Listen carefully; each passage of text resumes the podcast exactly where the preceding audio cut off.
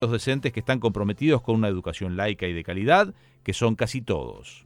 El ministro de Turismo Germán Cardoso dijo que no obtuvo ninguna información para su propio beneficio, luego de que el fiscal Jorge Vaz afirmó que su voz aparece en las escuchas telefónicas por las que se le imputó el delito de abuso de funciones al ex coordinador de la Jefatura de Policía de Maldonado, Fernando Pereira. El fiscal aclaró que no se está investigando al ministro y que éste no cometió ningún delito.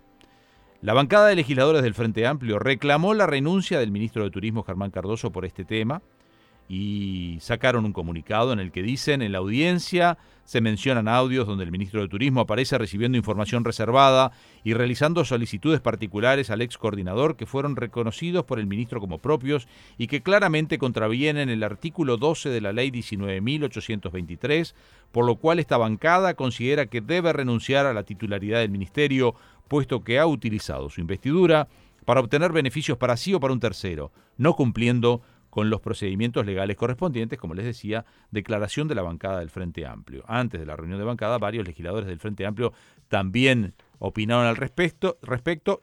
Por ejemplo, entre ellos eh, Charles Carreras, que dijo que era inexcusable, que es flagrante la violación al Código de Ética de los funcionarios públicos, y obviamente está pidiendo la renuncia del ministro, y Alejandro Sánchez, que opinó que se está frente a un hecho de corrupción. El Poder Ejecutivo eh, y el secretario de la Presidencia Álvaro Delgado salió a hablar de este tema y respaldó al ministro. Dijo, lo conocemos y jamás se va a apartar de la ley.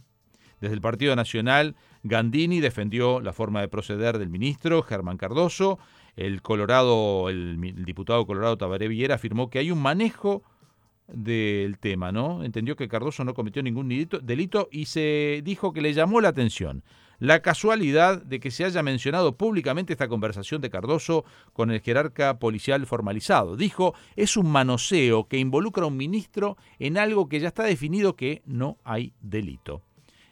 Eh, en otros temas, el presidente Luis Lacalle Pou se sintió dolido por los choques que tuvo con la dirección actual del Sindicato Médico del Uruguay y en particular se sintió dolido con la utilización del término genocidio por parte de la doctora Zaida Arteta, que es candidata de la lista Fosalva a las elecciones del sindicato. El presidente se reunió el miércoles, con, entre otros, Verónica Pérez Papadopoulos, integrante de eh, listas del SMU que pretenden eh, son obviamente la oposición a la lista Fosalva, que pretenden en las elecciones del 28 de julio obtener las mayorías. En Uruguay ayer tuvimos 2.100... Entrevista central con los principales actores de la vida política, empresarial y cultural.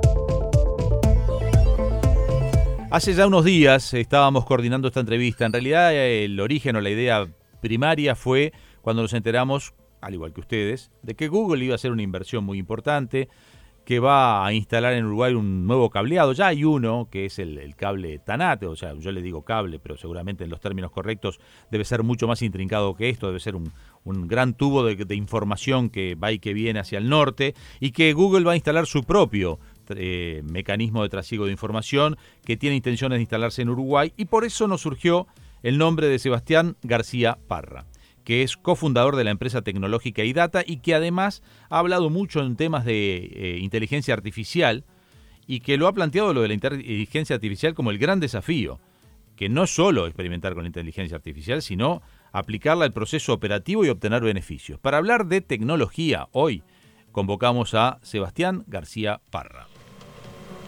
Bienvenido, un gusto esté con nosotros en línea, Sebastián. Muy buenos días, ¿cómo les va? Eh, encantado de estar comunicación con ustedes. Bueno, nosotros tenemos a alguien que sabe más de tecnología en el grupo, que es Andrés Fariña. Así que en cualquier momento le voy a empezar a preguntar a Andrés Fariña de tecnología, que es el que más domina. Pero, como ciudadano común, le voy a preguntar yo, este, la primera, que hace ya unos días dejó de ser noticia porque ya se habló bastante, pero no hemos hablado con una especialista como usted. ¿Qué es eso que va a instalar Google? ¿Qué es lo bueno de que venga Google? ¿Qué es lo que verdaderamente va a hacer Google de lo que se ha comunicado hasta ahora en Uruguay?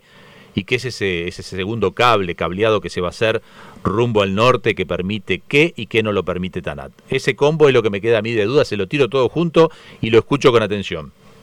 Bien, si, si me permite voy a, segmentar la, Sí, obvio, obvio, pues son más de una. Partes.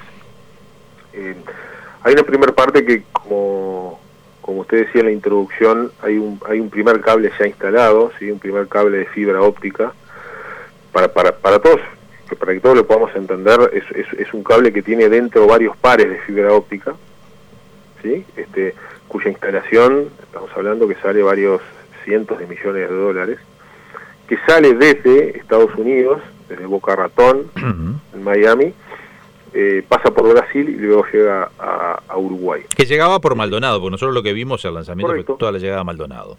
Correcto.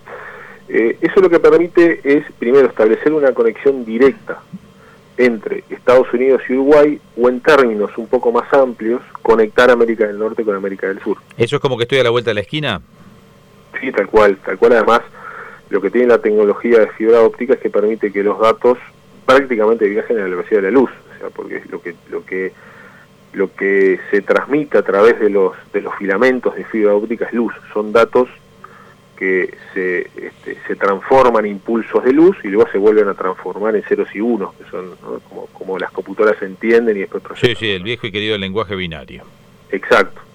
Es, ese, ese cable ya existente, ya instalado y ya, ya en uso, es una parte de Antel, o sea, de esos, de esos pares de, de fibra que están dentro, una parte son de Antel y otra parte son de la empresa Google inmediatamente, esto, esto hay que verlo como algo estratégico, por eso yo quería partir la pregunta, segmentar la pregunta en tres. Vino la noticia de la instalación del, del data center de Google en Uruguay.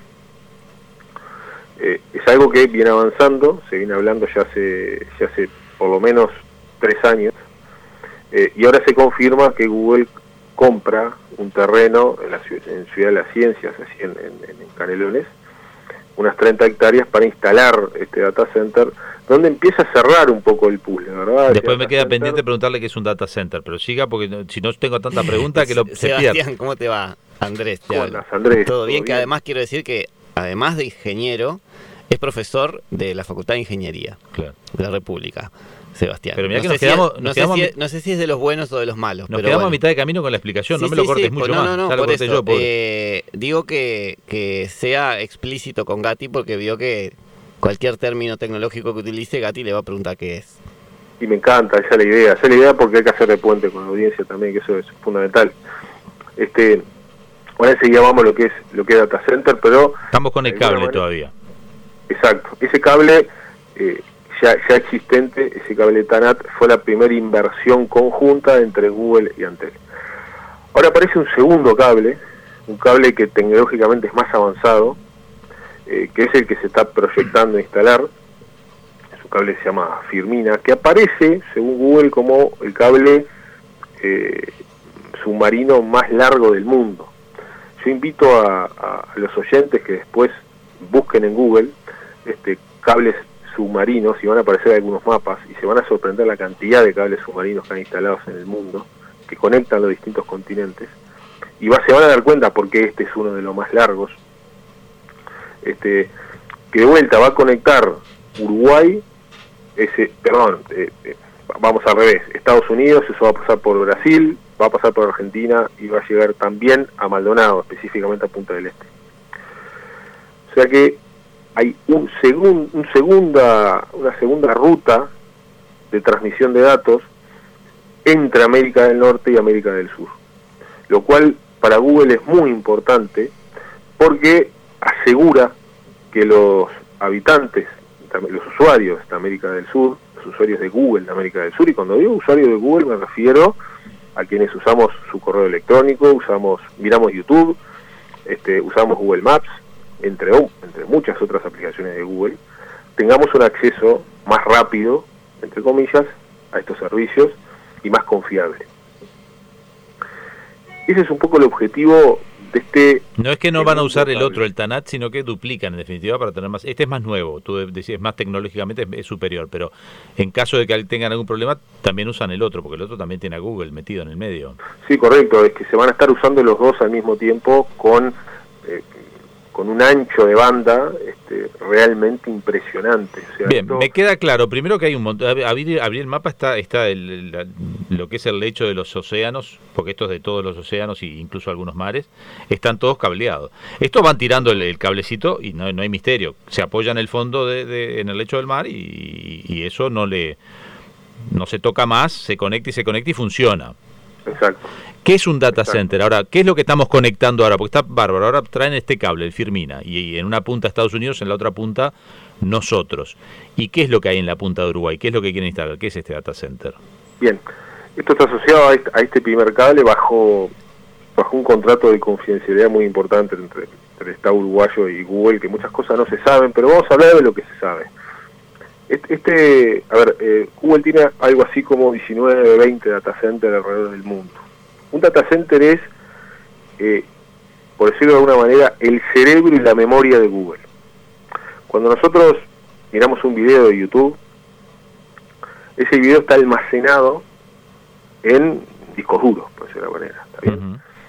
Esos discos duros son gigantescos este, lugares de almacenamiento que tienen que estar en más de un lugar. ¿Por qué? Supongamos que un famoso grupo musical sube su video que va a ser accedido por millones de usuarios al mismo tiempo, porque es un hit. Esto cada vez es más, más común en YouTube. Sí, sí. Entonces, hay dos fenómenos que Google tiene que cubrir. Primero, que si, si uno de esos discos duros se rompe, eh, haya otro de contingencia. Y acá la contingencia este, se habla en términos geográficos estos data centers tienen estos discos duros y ese mismo video va a estar en, un data center de Estados Unidos, va a estar en un data center de Asia, va a estar en un data center de América Latina y va a estar en un data center, por ejemplo, de Australia. ¿Eso por qué? Porque permite que desde distintos lugares geográficos se acceda a distintas copias de ese video para que no todos accedamos a la misma y por lo tanto se, se, se genere un cuello de botella.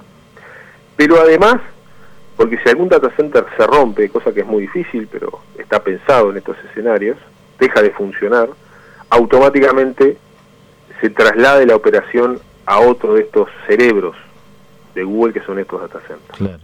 Cada uno de esos data centers cuesta lo mismo que podría llegar a costar la inversión que va a hacer en Uruguay o más quizás. Sí, sí, hay, eh, eh, sí, acá hay dos datos que son muy importantes. Primero es que la inversión del data center sí es, una inversión muy, muy importante, muy importante, de muchísimo valor agregado. Eh, para que tengamos algunas ideas de dimensión, estos, estos data centers tienen, eh, primero, eh, pensemos pensemos una estructura como ante la arena, por decirlo algo, ¿sí? donde adentro de eso hay máquinas. Si nosotros ponemos este, la mano detrás de una de nuestra computadora, lo que vamos a ver es que sale un poquito de, calor. con calor. Por lo tanto, cuando nosotros tenemos data center de este tipo, donde dentro hay miles de computadoras, se genera muchísimo calor. Por lo tanto, hay que enfriarlo. Para poder enfriarlo, hay varias técnicas. Una es poner sistemas de aire acondicionado. Otra es desviar agua y que esa agua permita, por medio de un, de un circuito cerrado, disminuir la temperatura que hay dentro del data center. Por lo tanto, Google no solo necesita tierra, sino necesita mucha agua para enfriar su data center. Por otro lado, eh, va a necesitar muchos trabajadores para su construcción, que eso está claro. Mantenimiento después no, porque es casi todo automático eso. Y eso es lo más curioso. Realmente, una vez que está construido, es como un templo. Las personas que ingresan a ese data center son muy poquitas por aspectos de seguridad Google tiene la costumbre de contratar a los mejores del mundo, esto según ellos mismos. Por lo tanto, ojalá contraten uruguayos, pero es, es muy probable que contraten extranjeros que vengan a trabajar a, su data center. Capaz que con 10 personas que trae ya solucionó el tema. Hay data center que eh, con, 20, 25, 30 personas ya operan, claro. este, lo cual, bueno, hace que la pregunta sea, bueno, ¿y cuál es el negocio entonces? Porque si con 25 personas... Bueno, venderle la luz es negocio, porque debe consumir... Yo no quiero pagar la cuenta de luz de todo eso. No, sin duda, sin duda y tampoco lo que es el agua y obviamente no conocemos no conocemos los eh, eh, los detalles del contrato, aún son confidenciales. Pero hay un dato muy importante que es el siguiente. Eh, todos los países en los cuales Google se ha instalado,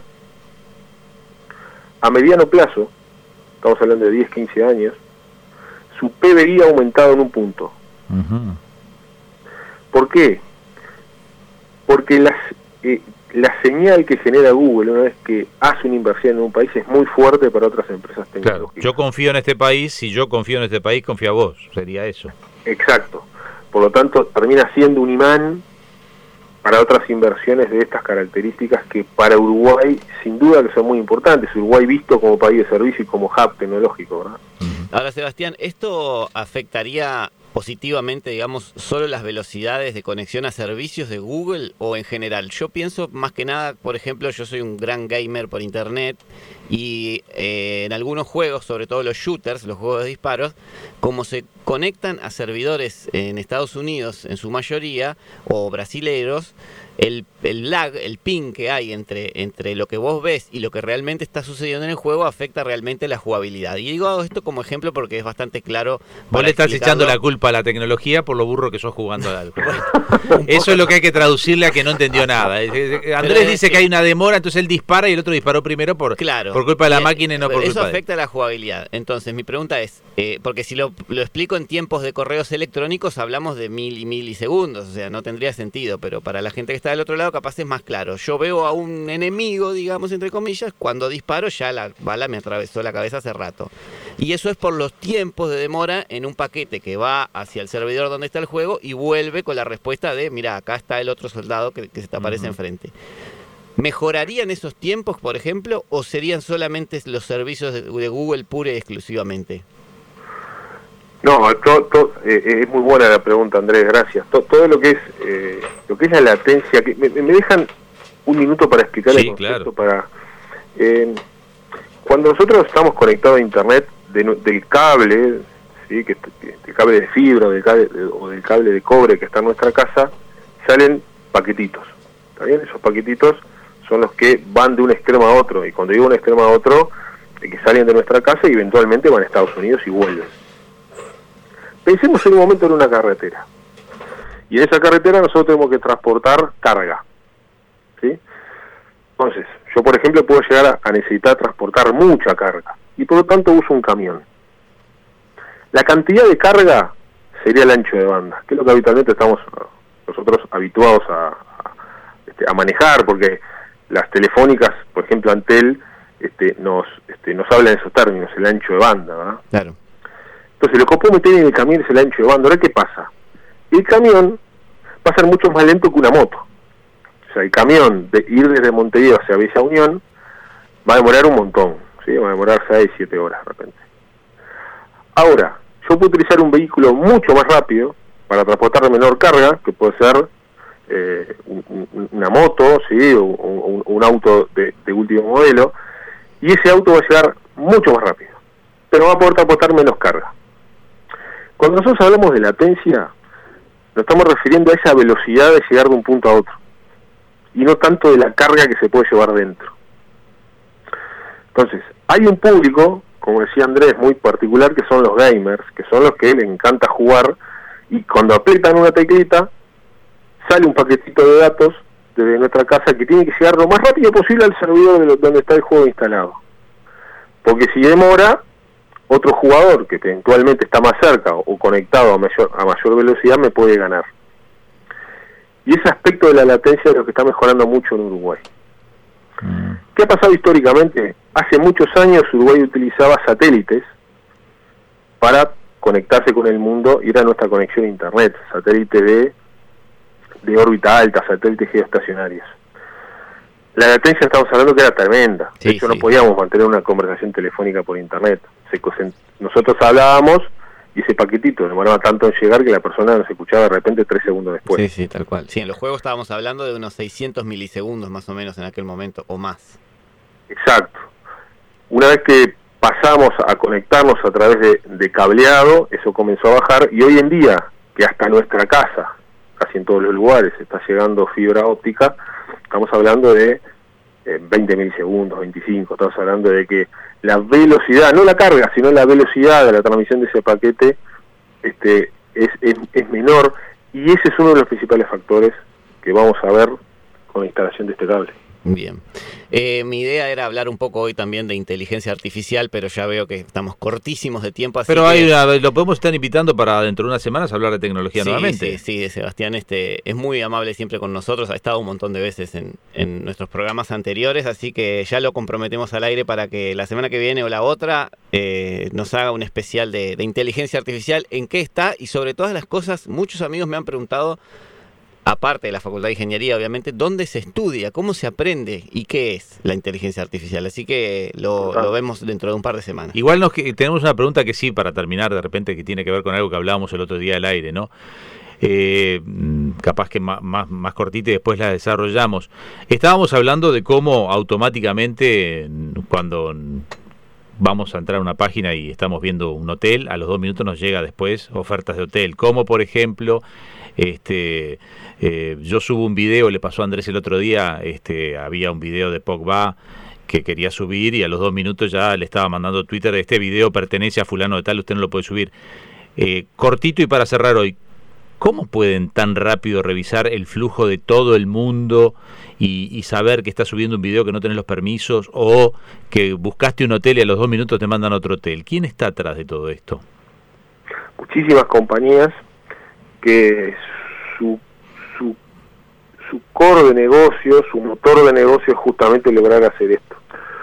Y se han desarrollado muchas tecnologías, sobre todo en los últimos cinco años, estoy pensando en los videos, que se que están dentro de algo que se llama visión por computadora, que es que la computadora logre identificar imágenes, logre darse cuenta que la imagen que estamos subiendo corresponde a un partido de fútbol de la UEFA, por ejemplo, y por lo tanto ese video hay que hay que bloquearlo. Y esto es muy importante porque si no haría inviable las plataformas, porque estarían constantemente en juicios, ¿sí? con los generadores de contenido. Y es un tema interesante para redondear, sé que estamos corto de tiempo, porque requiere también mucha mano de obra barata para hacer esto. Y esa mano de obra barata, me animo a decir que es la esclavitud del siglo XXI, pero después lo podemos hablar con mayor profundidad. Ah, porque hay personas atrás, yo pensé que era inteligencia artificial. Hay personas que entrenan la inteligencia artificial. A la inteligencia artificial, a los robots, hay que entrenarlos. Ah, y para mira. eso está la gente. Ah, mira. ¿Querías preguntar algo, Tato? La última pregunta, Sebastián, y abusando de tu gentileza. Hoy comentamos justamente que hay veces que estás conversando con el teléfono apagado, no, no apagado, sí, sí prendido, pero en stand-by, y que de repente aparecen publicidades. ¿Escuchan realmente la- las empresas de Google y eso es lo que estamos diciendo o es un mito? Bueno, han, habido muchos experimentos al respecto. eh, lo, to- todas, todas las, eh, todo esto empezó por suerte a estar regulado. Mi respuesta sería no, no lo hace.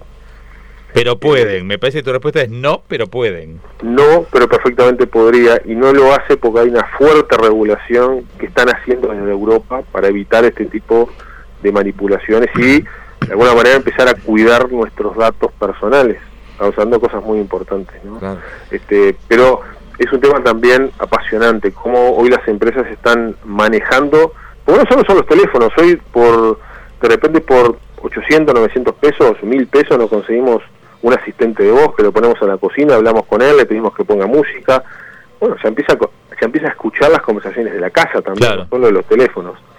Y es interesante cómo todo eso se procesa y queda almacenado. Y de hecho podemos acceder a todas nuestras grabaciones, ¿no? A ver qué hay ahí. Claro, si nosotros podemos, alguien con una puerta trasera también puede. Por hoy, Sebastián, muchísimas gracias por, por esta charla, que ya te estamos planteando tener otra en algunos días. Con si no tenés gusto, problema, obviamente. enorme.